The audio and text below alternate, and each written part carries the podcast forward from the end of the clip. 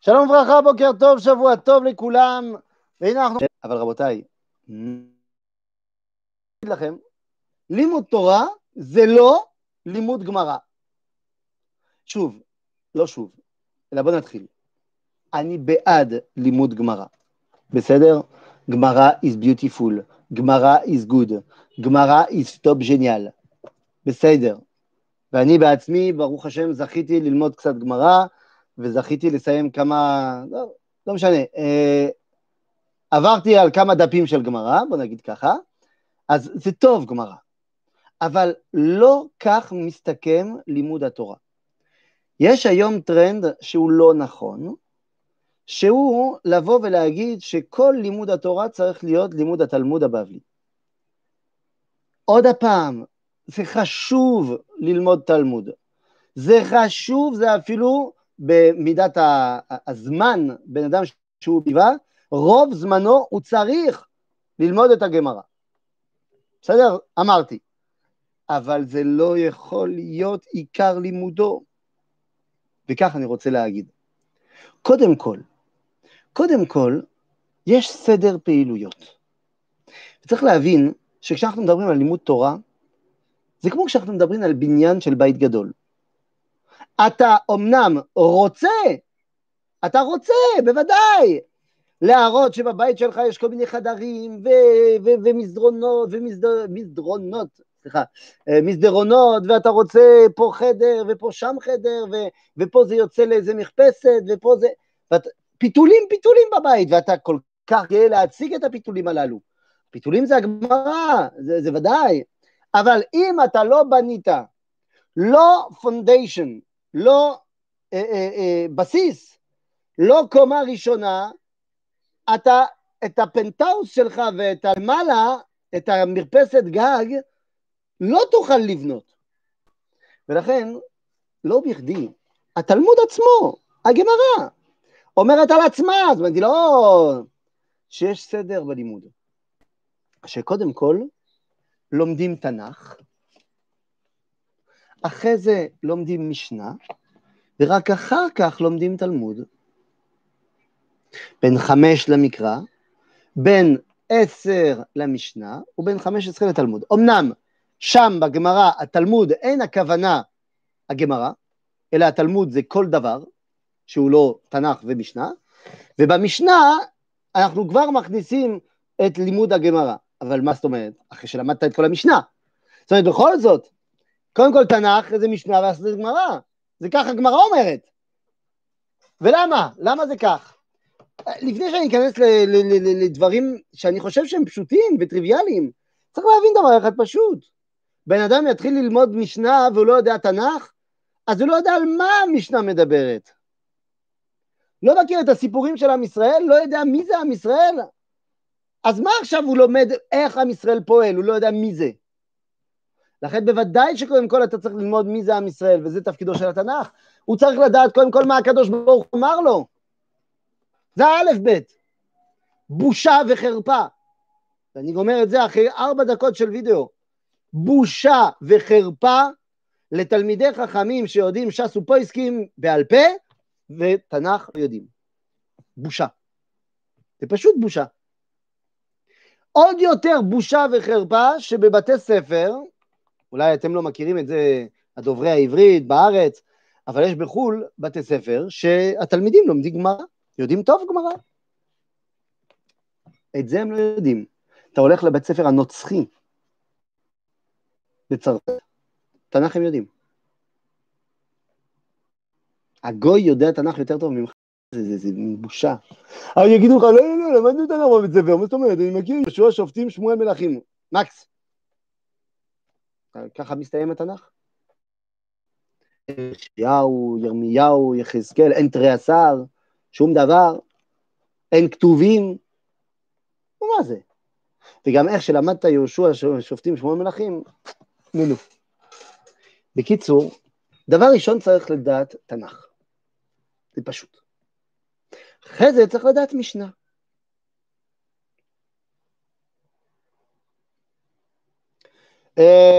שאלה טובה, אלכס, מתי אני מתחיל ללמד נח?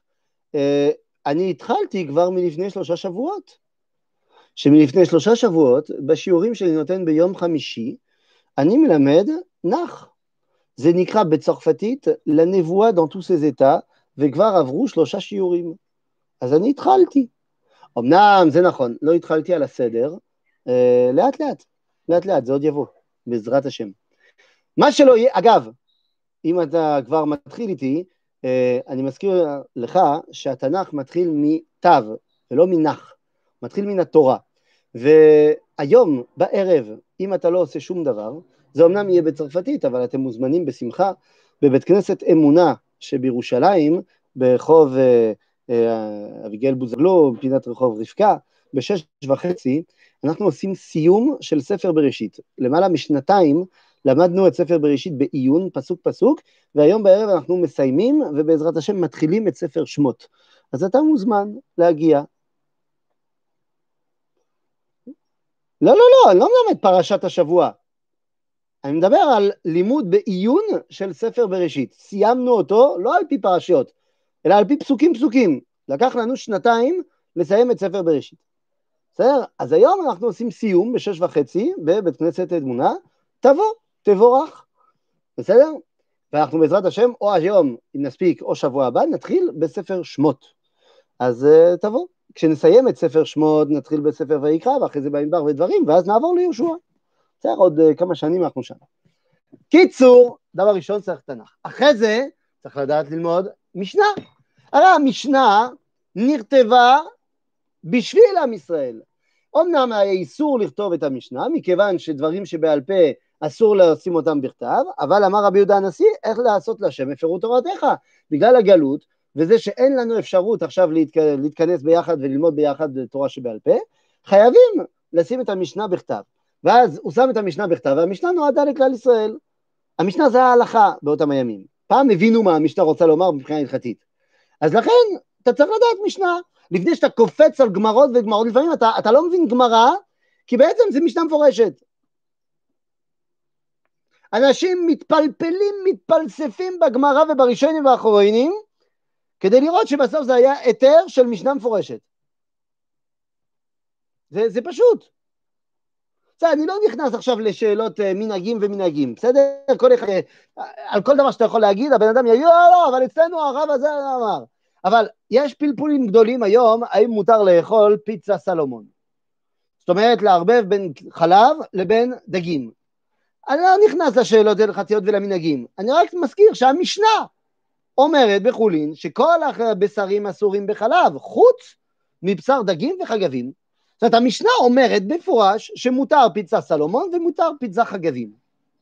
לא יודע אם תמצא את השני בקרבת מקום, אבל נו נו. אמנם רק התימנים המשיכו לאכול חגבים, אבל שיהיה לבריאות. בקיצור, צריך לדעת תנ"ך, צריך לדעת משנה, ואז אתה נכנס לגמרא עם ראש בנוי, ואתה יודע על מה מדובר. ואל תבוא אליי אה, באמירות שהן קטנוניות. בזמן, לא, אבל אני יוצא לידי חובת לימוד תנ"ך כשאני לומד. בסדר, לידי חובה, אולי יצאת לידי חובה, אולי, כי זה שאתה קורא חצי, רבע פסוק, ואתה לא תמיד, אל תגיד לי שאתה תמיד הולך לתור האור ואתה מסתכל על, על כל הפסוק. לא, אתה לא. ואפילו אם כן, זה אומר שהלכת לכל התנ"ר להסתכל על כל הפרק, לדעת באיזה קונטקסט נאמר הפסוק. נו באמת. לכן צריך להיות עם ראש בנוי. ואז אתה מגיע ללימוד הגמרא, וזה הרבה יותר קל, כי אתה מבין מאיפה הסוגיות באות. היום אנשים שוברים את השיניים, עזוב את הארמית, בסדר, עזוב. אני, אני, אני בעד שילמדו ארמית, כן, שיהיה ברור. זה טוב לדעת ארמית, כי ככה אתה יכול לגשת לכל מיני ספרים שהם לא מתורגמים, אה, ואתה יכול לדעת תורה, וארמית זה השפה הפנים-פנימית של התת-מודע הישראלית. בסדר, אז אני בעד שידעו ארמית. אבל מצד שני, אל תשבור את השיניים בגמרא בארמית. יש ברוך השם היום גמרות שהן מתורגמות לעברית, תלמד. תלמד. אל תביא תירוץ שזה בשפה ארמית, ולכן אתה יכול ללמוד גמרא. תלמד. עושה לך טוב, תלמד, בסדר? לכן, אבל צריך שיהיה לך ראש בנוי. צריך שתלך לפי הסדר הלוגי והעקרוני, והסדר של התנאים עצמם. בזה אני גם מוחה, כן, אני יודע, היום אני מוחה בהרבה דברים, אבל אני אומר דברים שאני אני, אני באמת חושב שזה דברי טעם. אני חושב שלא נכון, כשאתה לומד גמרא, וככה אני, אני עשיתי, וככה עושים בכל הישיבות, אני לא חושב שזה נכון להתחיל בגמרות המכונות גמרות קשות. בבא קמא ובמציה, לא נכון. אז נכון, אומרים לך שככה זה נותן לך מיד, אתה בונה את העניין של הגמורה ואתה לומד איך זה נבנה וזה... אבל, אבל, אבל, אבל מה, אתה לא סומך על רבי יהודה הנשיא? רבי יהודה הנשיא שם לך סדר מסוים, ואם הוא התחיל בברכות, כנראה שזה לא סתם. כן, אני בעד שאם כבר יתחילו ללמוד, יתחילו בעשרת ברכות. כן. נכון, ככה זה. אמנם כשאני מלמד את הבן שלי משנה, אנחנו לומדים תנ"ך ומשנה כל ערב. אז תנ"ך התחלנו כמובן בהתחלה, אבל אה, משניות התחלנו בברכות, ואומנם אני מסכים לגלות לכם את חטאותיי, את חטאותיי, שלא המשכנו אחרי מסכת ברכות בכל סדר זרעים. דילגנו על סדר מועד מיד. למה? כי אני חושב שלילד בן תשע זה קצת קשה סדר זרעים, בזה שהוא בכלל לא מתמצא בעבודות האדמה. אז אני אחכה שהוא יהיה קצת יותר בוגר, ואז הוא יוכל ללמוד סדר זרעים. אבל זה פרט טכני. בסדר? זה לא שאני חושב שצריך לקפוץ למשהו אחר אה, בגלל זה. פרט טכני. בקיצור, אין מה לעשות, חייבים לחזור ללימוד בצורה, קודם כל, אה, מסודרת. מסודרת, כך היה נוהג אה, רב, אה, אמ, הרב, נו נו נו, איך קראו לו? האח של רב חיים מוולוז'ין, רבי זלמן, אני חושב, זלמן מוולוז'ין. רב זלמן מוולוז'ין, שהיה אח של רב חיים מוולוז'ין, היה נוהג ללמוד בצורה שכזו. אני מודה שזכיתי ללמוד ככה. כשאני הגעתי לישיבה לא ידעתי שום דבר. עברית גם לא ידעתי אה, בקושי א' ב'. וכשנכנסתי לחדר של מורי ורבי הרב אורי שרקי, הוא אמר לי שאני לא יודע כלום. אמרתי לו תודה. אמר לי כן, זה באמת מחמאה. כי בזה שאתה לא יודע כלום, אז אפשר לבנות אצלך אה, תוכנית מסודר של לימוד. אמרתי יאללה, אני חותם. אז הוא אמר, אנחנו נלמד עכשיו חודש שלם בעל פה. או-או, אמרתי לעצמי, וואי, אני צריך עכשיו לקרוא את כל התנ"ך, לדעת בעל פה, מה? אמר, אנחנו נלמד בעל פה חודש שלם. תלך לשיעורים שלך חוץ מזה, אבל בעל פה. מה? אז הוא אמר ככה, טוב, קודם כל הוא אמר לי שאתה לוקח שבוע ואתה קורא את כל התנ"ך בצרפתית. למה? שתדע על מה מדובר. אין טעם להיכנס לשיעורים אם אתה בכלל תנ"ך לא יודע כלום. אז תקרא בצרפתית, אחרי זה תלמד, אבל קודם כל תקרא. טוב, נו נו, ואחרי זה הוא אמר לי כך, אתה צריך לדעת בעל פה מה זה תנ"ך. אמרתי, מה, אני צריך לדעת את כל התנ"ך בעל פה? לא, הוא אמר לי, לא, תדע מה זה תנ"ך. תדע, תלמד בעל פה שתנ"ך זה תורה, נביאים, כתובים. תחזור אליי כשאתה יודע. טוב, אני מודד, זה לקח לי עשר שניות. טוב, אני חכם, אני גאון. ואז אמרתי לו, תנ"ך זה תורה, נביאים, כתובים. אמר, אתה יודע? כן, כן, כן. טוב, אז יאללה, נמשיך. עכשיו אתה יודע מה זה תורה, נביאים, כתובים. יפה, עכשיו אתה צריך לדעת בעל פה מה זה תורה. תורה זה בראשית, שמות ויקרא במדבר דברים. תחזור אליי שאתה יודע. נו. אחרי זה כשידעתי, הוא אמר, טוב, בסדר, עכשיו אתה יודע מה זה תורה? אז בוא נראה. נרד לרזולוציה אחרת. מה זה בראשית? בראשית זה בראשית, נוח, לך לך וירא, כל הפרשיות. אתה יודע בעל פה? יופי, מה זה שמות? זה שמות, זה שמות, וירא בו בשלח. בעל פה. ויקרא. ויקרא, אתה... ובמדבר, ודברים. סיימנו ללמוד את כל התורה בעל פה, לא ידעתי כלום, כן? לא ידעתי שום דבר ממה שכתוב בתוך הפרשיות, אבל ידעתי איך בנוי התורה. ואז נכנסנו לנח. מה זה נח? מה זה נביאים? נביאים זה יהושע, שופטים, שמואל, מלכים. מה זה כתובים? כתובים זה תהילים. ואחרי זה שסיימנו את התנ"ך, וידעתי בעל פה במה מורכב התנ"ך, התחלנו במשנה. אמר, משנה, זה שישה סדרי משנה. תלמד. מה זה שישה סדרי משנה? זמן נקט, נו. זרעים, מועד, נזיקים, אה, נשים, נזיקים, בסדר, נו נו. ואחרי זה למדנו מה זה הגמרא, כל המסכתות. ואז למדנו עד הרמב"ם. זאת אומרת, איך מורכב המשנה תורה. לא למדתי שום תוכן פנימי. וסליחה, והיה שולחן ערוך. אחרי זה סיימנו בשולחן ערוך, בארבע טורים. זאת אומרת, לא ידעתי כלום במה שכתוב בתוך התבניות, אבל הראש שלי היה בנוי עם תבניות. ידעתי בבירור במה מורכב הדברים, ולכן אחרי זה, כשהתחלתי ללמוד את התוכן, כשעמדתי תוכן חדש, פתאום ידעתי איפה לשים אותו. או, זה משנה וזה נכנס פה, וזה מחובר לעניין גדול שנקרא נזיקין. אני מבין עכשיו. וההלכה הזאת ברמב"ם, אני מבין איפה היא ממוקמת, כי זה מתחבר לזה, כי עכשיו אני מבין איפה זה בתבניות.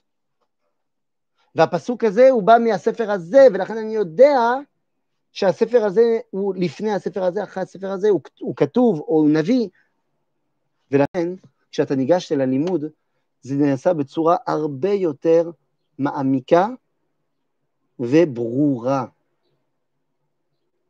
צריך שהלימוד יהיה ברור, ולכן אסור לך להיכנס לכל מיני פיתולים פיתולים, לא פלפולים אלא פיתולים. זה הדבר הראשון. הדבר השני, כי זה, כל מה שאמרתי הרגע, זה קל, זה פשוט ארגון של הלימוד. צריך לדעת לארגן את הלימוד. דבר שני, צריך לדעת שכיום, בוודאי שאתה צריך ללמוד תנ"ך ומשנה וגמרא, אבל כיום הצורך הגדול ביותר של הדור, ואין לזה שום ספק, אבל שום ספק, הצורך הגדול ביותר של הדור זה לא לימוד הגמרא, ועוד פעם, אני בעד לימוד גמרא, בסדר? אני בעד, לא אומר שלא. זה טוב, אבל הצורך הגדול ביותר של הדור זה לא לימוד גמרא, היום זה לימודי אמונה. לימודי אמונה, לימודי, לא מה שנקרא מחשבת ישראל, זה אקדמאי כזה, לימודים של היסודות של האמונה היהודית. ויש ספרים שנכתבו שהם מבררים לנו את יסודות האמונה, של מה זה הפנים פנימיות של עם ישראל, איך עם ישראל מקושר לקדוש ברוך הוא. יש ספרים שהם יסודיים, שחייבים ללמוד אותם. ממש, ממש יסודיים. כמו, כמו ספר הכוזרי, למשל, כמו ספר נפש החיים, למשל, כמו מורה הנבוכים, למרות שהוא קשה מאוד להבנה בגלל שהוא נכתב בסגנון אחר, אבל הקדמות הרמב"ם חובה, הקדמות הרמב"ם זה חובה, אגרות הרמב"ם, שמונה פרקים לרמב"ם, ודאי, זה, דבר, זה דברים שהם חובה. ספר התניא הוא חובה. אה, למשל, אה, יש ספרים אחרים בחסידות שהם די בסיסיים. אני חושב שליקוטי מוהר"ן זה חובה. דברים שהם בונים לך את יסודות האמונה.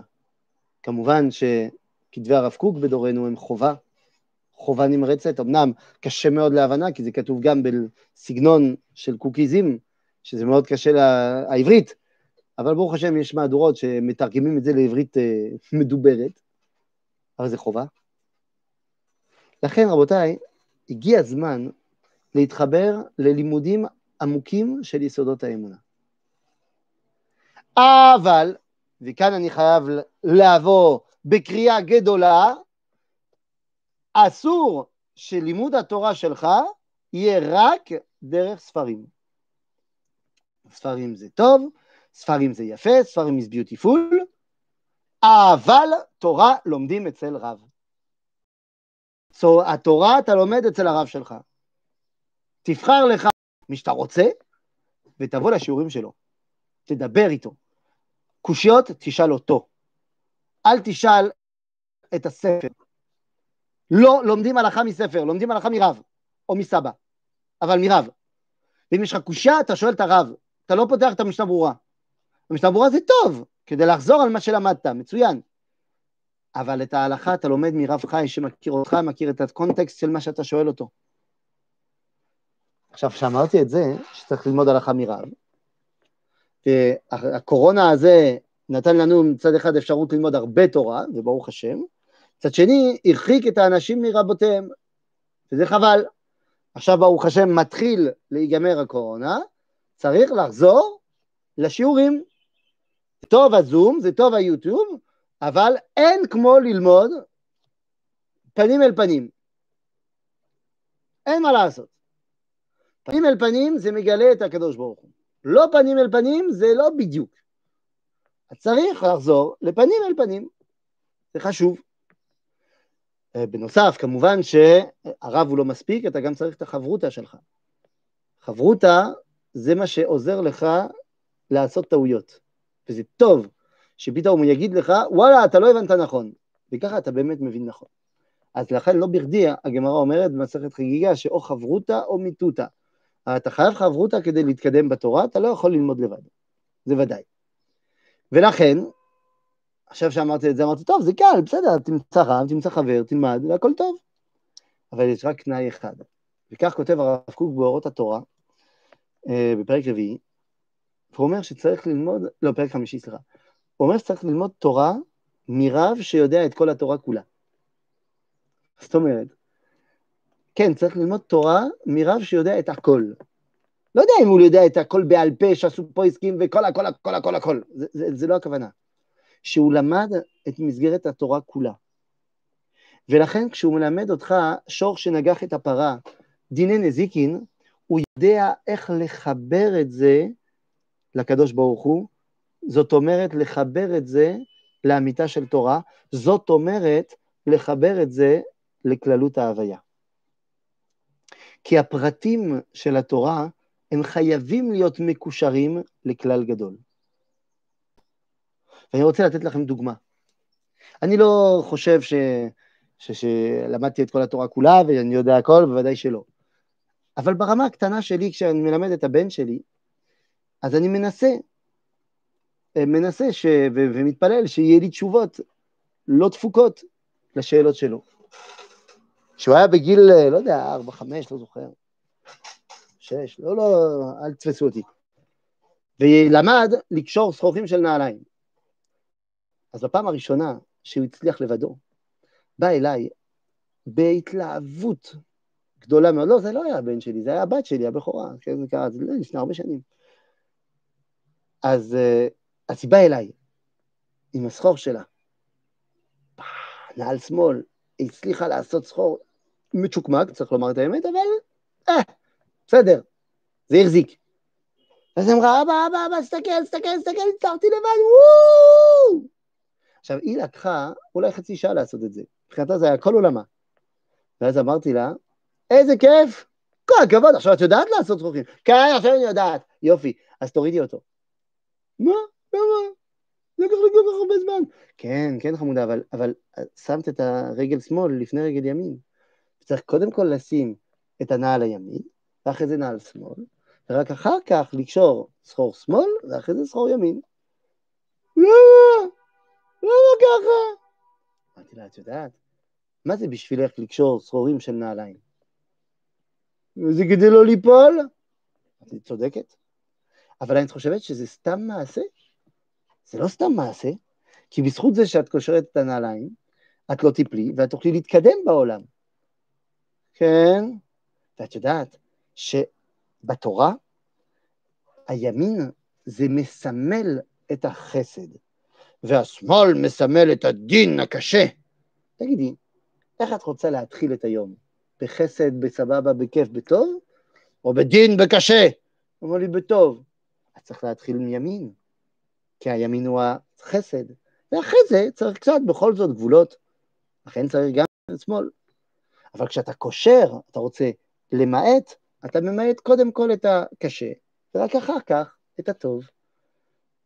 ואז היא אמרה לי, לא הבנתי כלום. בסדר, היא לא הבינה. בגיל חמש היא לא הבינה. היא הבינה שהיא צריכה קודם כל רגל ימין, ואחרי זה שמאל, ואחרי זה כושר שמאל, ואחרי זה. והיום אני בטוח שבגיל 12 היא מבינה טוב מאוד מה העדיפות להתחיל עם החסד לפני הדין. כי כשאתה לוקח מעשה ואתה מפרד, מפריד אותו ומבדל אותו משאר תורה, כל התורה כולה, אז אתה בעצם לוקח את כל ההלכות כדברים מפורדים, והם לא יכולים אז לגלות את הקדוש ברוך הוא חי וקיים. לכן עלינו ללמוד את כל התורה בתוך כולה. לפי סדר טוב, לפי רב גדול, שיודע את כל התורה כולה ויודע אותך, ואז אתה תוכל עם החברותה שלך ללמוד פנים אל פנים, ואז ידבר משה עם השם פנים אל פנים, כאשר בזמן ידבר איש את רעהו, מה שאנחנו בעזרת השם עושים כל יום, ונחזור לעשות עוד יותר טוב אחרי הקורונה. אמן כן יהי רצון.